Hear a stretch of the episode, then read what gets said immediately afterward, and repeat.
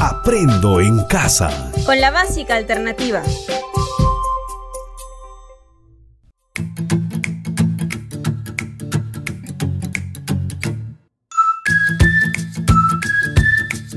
Hola, buenas tardes estimados y estimadas estudiantes. Una vez más, sean ustedes bienvenidos a este espacio radial educativo Aprendo en casa con la básica alternativa. Hoy continuamos desarrollando la sesión de aprendizaje número 55 para seguir fortaleciendo tus competencias desde las áreas de comunicación y desarrollo personal y ciudadano. Recuerda que esta sesión está dirigido a estudiantes del segundo grado del ciclo inicial y lleva por título ¿Qué es el tiempo libre? Ahora, ubícate en un lugar cómodo de la casa donde puedas escuchar atentamente esta clase y puedas escribir tus actividades. No olvides tener cerca tu cuaderno, hojas de papel o portafolio lapiceros y regla. Antes de iniciar, anota el nombre y la fecha de tu sesión. ¿Empezamos?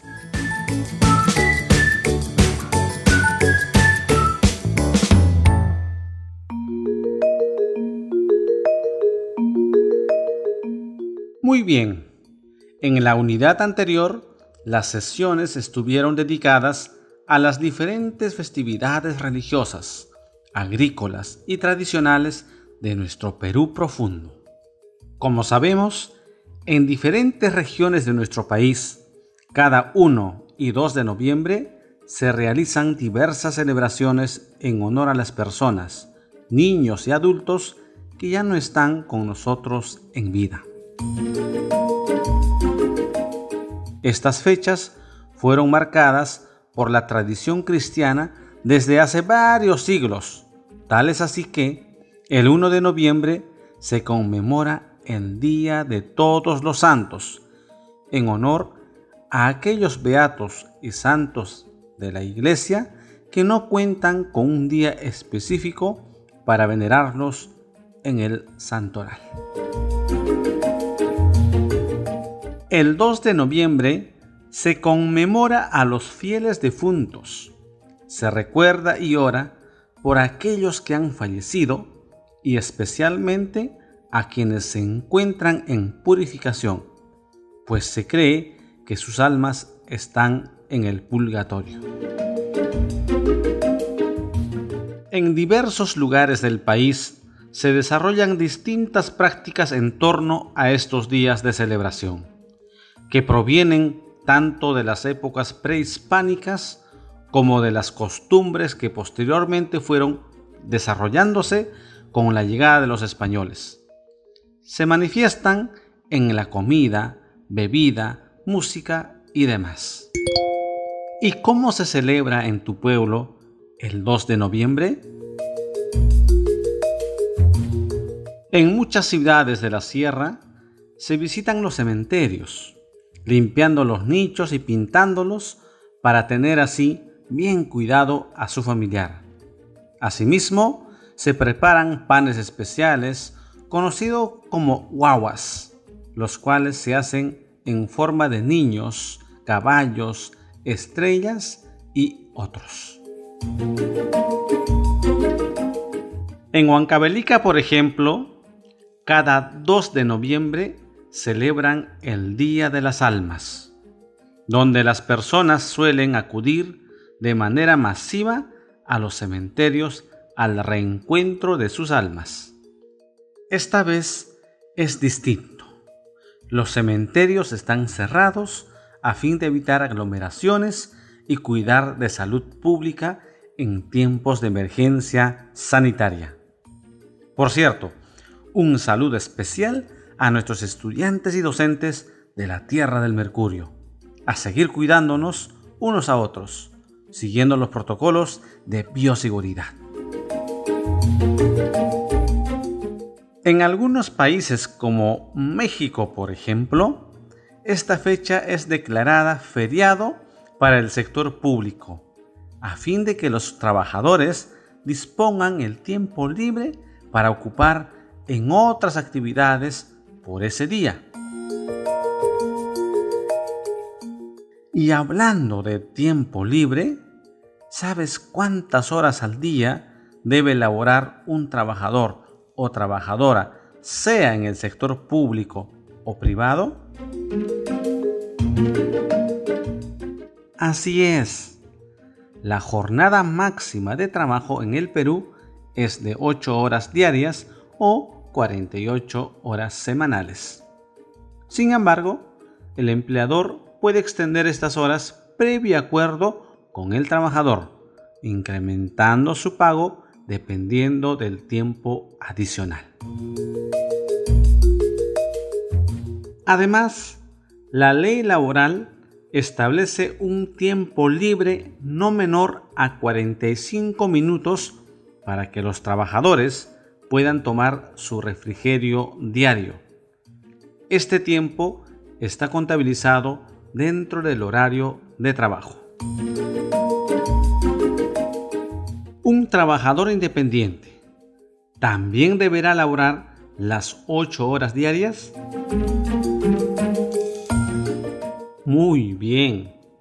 Si eres un trabajador independiente, puedes trabajar igual, más o menos horas que un trabajador dependiente.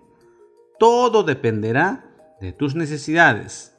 Cada trabajador independiente establece su horario de trabajo. Eso no quiere decir que debes quedarte sin el tiempo libre. De alguna manera, todos necesitamos un espacio de tiempo para hacer otras actividades distintas a lo que hacemos en el horario de trabajo. Entonces, ¿qué es el tiempo libre?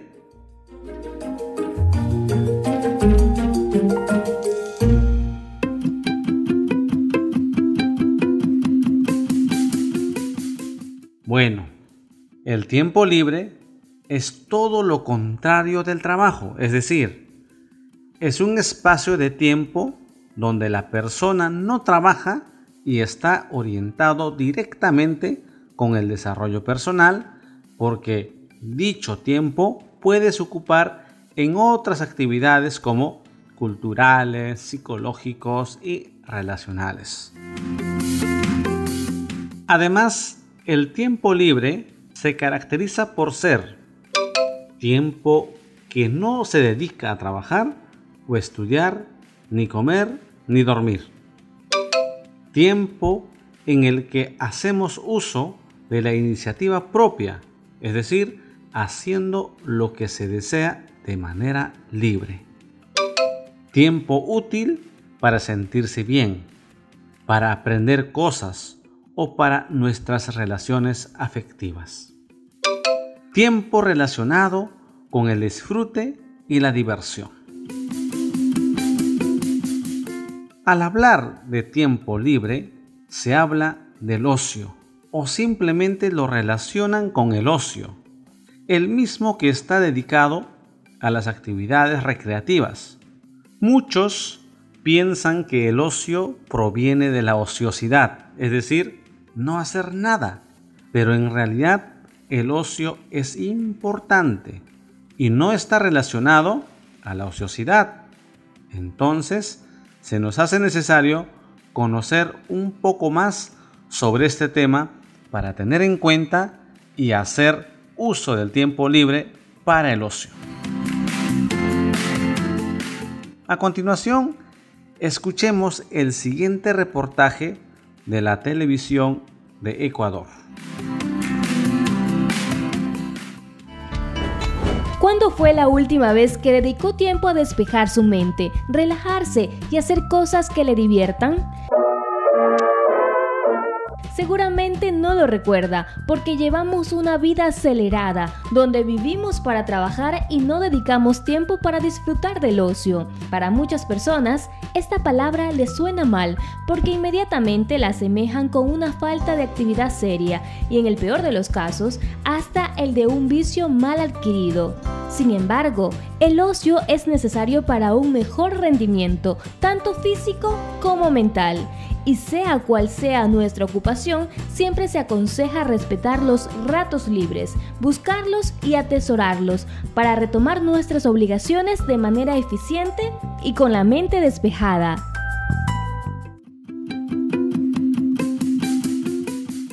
De acuerdo a lo que pudiste escuchar, ¿es verdad que vivimos tiempos muy acelerados?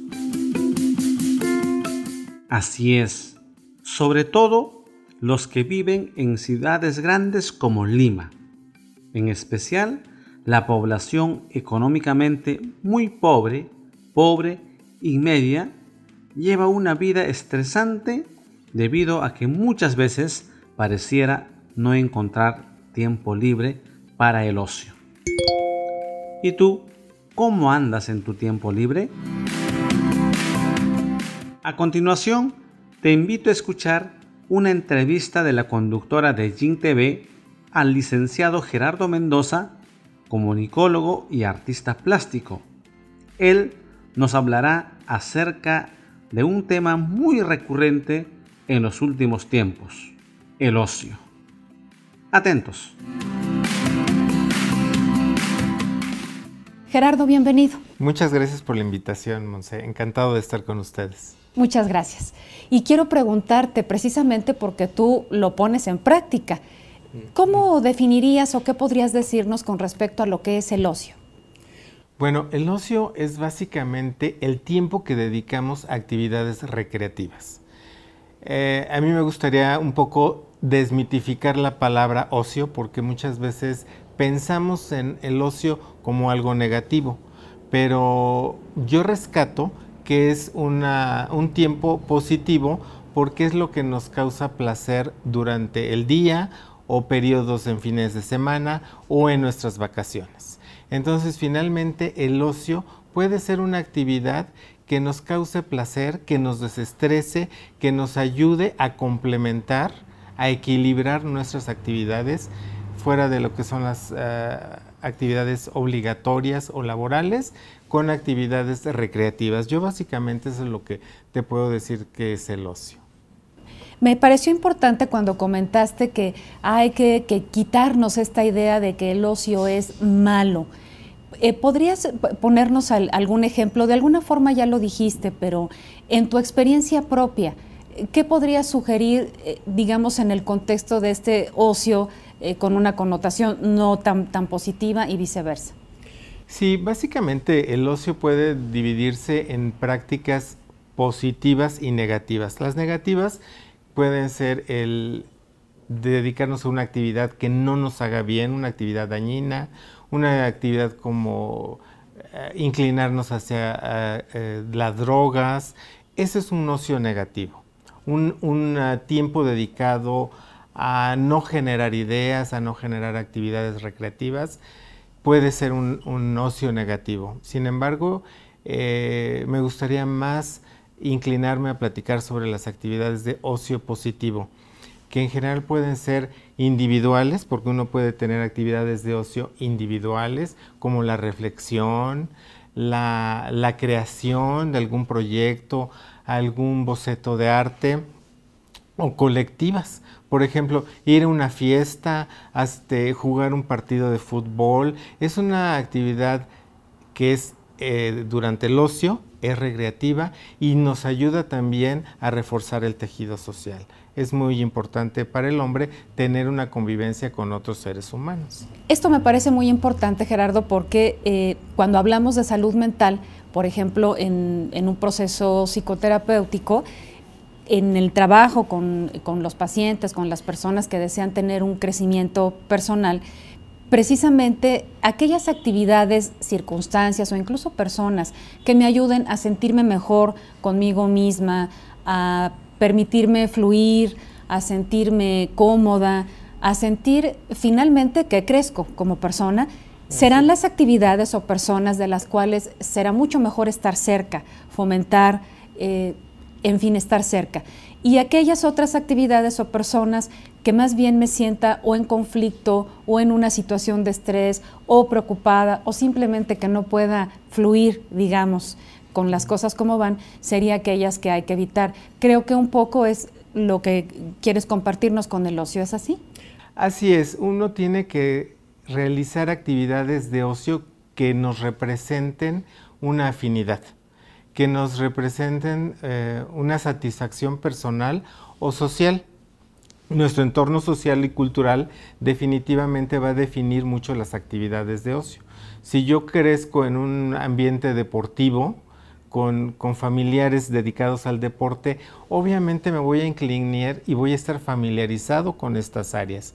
Si estoy rodeado de gente eh, inclinada al arte o, a las actividades altruistas, que también es una forma muy virtuosa de asignar actividades de ocio, voy a estar familiarizado con, ese segmento de actividades y me van a dar confort, me van a, dar este, una retroalimentación positiva. ¿Qué te pareció la entrevista? Interesante, ¿verdad? Entonces, de acuerdo con la entrevista, será necesario reconocer o identificar el tiempo libre, aquello que no esté relacionado al trabajo en sí, es decir, si trabajas en una empresa, las horas fuera de la empresa. Si eres empleada de hogar, las horas o el día donde te desconectes de tu trabajo rutinario. Si tienes un restaurante, por lo menos una vez a la semana tengas el día libre. Cualquier trabajo que sea, debes tener un espacio para realizar otras actividades diferentes donde te relajes y te sientas reconfortado. Luego te incorporarás a tu trabajo con nuevas ideas para producir mejor. Además, el entrevistado manifiesta que el ocio puede dividirse en prácticas positivas y negativas. Ahora que estamos entendiendo sobre el uso del tiempo libre en el ocio, ¿Conoces alguna práctica donde el ocio lo llevan para actividades negativas?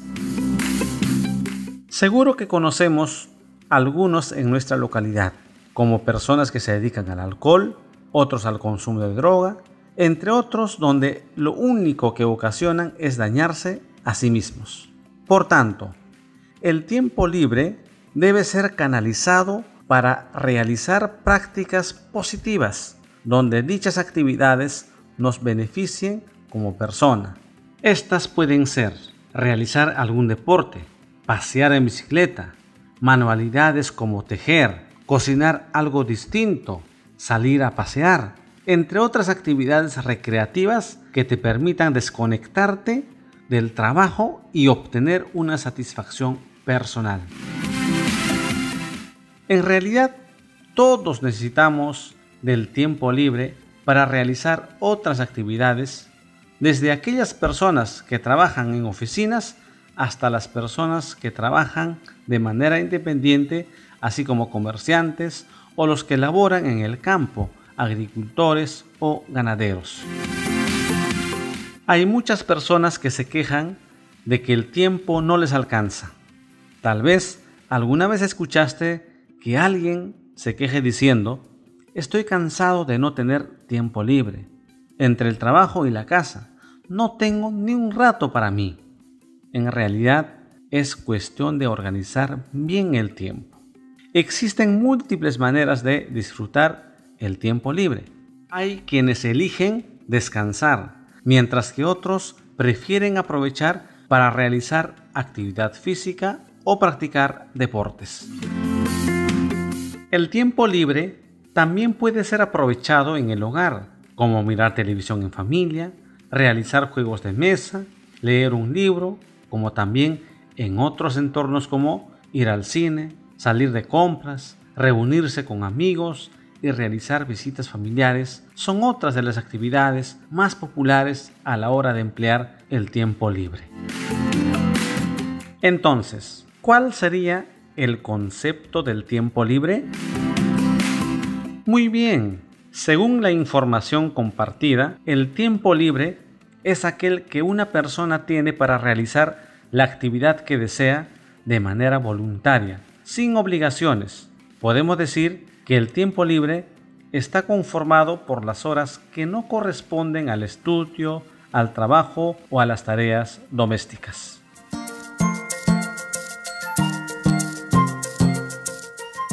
Recuerda que el propósito de esta sesión es comprender sobre el tiempo libre, reflexionar y evaluar si efectivamente disponemos del tiempo libre. Enseguida, con la finalidad de continuar con tus producciones como evidencia del aprendizaje de hoy, elaborarás un mapa conceptual sobre lo que sabes del tiempo libre. Recuerda que el mapa conceptual es un diagrama u organizador gráfico. Este te ayuda a entender mejor un tema en específico, permitiendo visualizar las relaciones entre las ideas y los conceptos. Todo mapa conceptual debe tener mínimo tres elementos. El primer elemento son los nodos.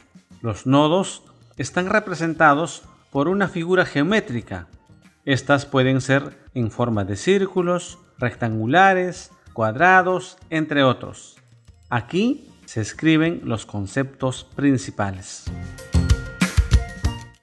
El segundo elemento son las líneas. Están representadas por flechas que indican el orden de la lectura. Cumple la función de establecer relaciones entre un concepto y otro. Tercer elemento son los enlaces. Son palabras o frases cortas que relacionan los conceptos para que el mensaje sea más comprensivo o entendible. Genial. Ahora que ya sabes acerca del mapa conceptual, luego de culminar la clase, elaborarás tu propio mapa sobre el tiempo libre. Para ello, te sugiero sigas las siguientes pautas. 1. Selecciona el tema. En este caso, será el tiempo libre. 2. Recuerda todo sobre el tiempo libre. Debes tener información suficiente al respecto.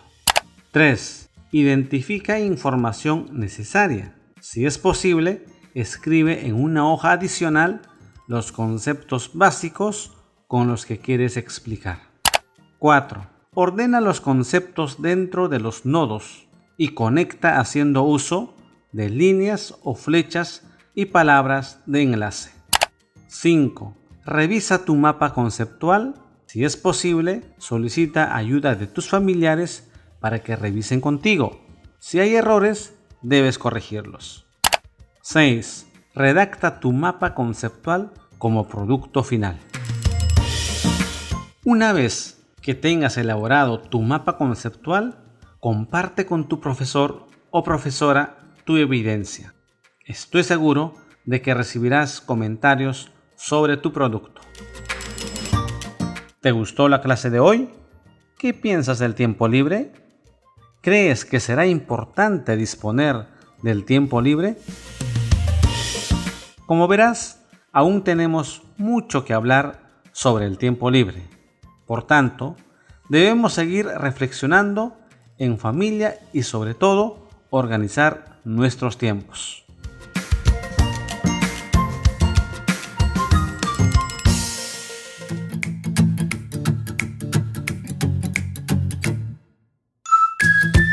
Estimados estudiantes, lamentablemente el tiempo para la sesión de hoy ha concluido. Espero haber contribuido con algunas ideas para seguir mejorando como persona cada día. Recuerda que hoy desarrollamos la sesión de aprendizaje número 55 para estudiantes del segundo grado del ciclo inicial. El título de la clase fue ¿Qué es el tiempo libre? Ahora, sugiero sigamos organizando mejor nuestro tiempo para disfrutar del tiempo libre. Con el entusiasmo de siempre, te espero en la próxima clase de Aprendo en Casa con la básica alternativa. Hasta entonces.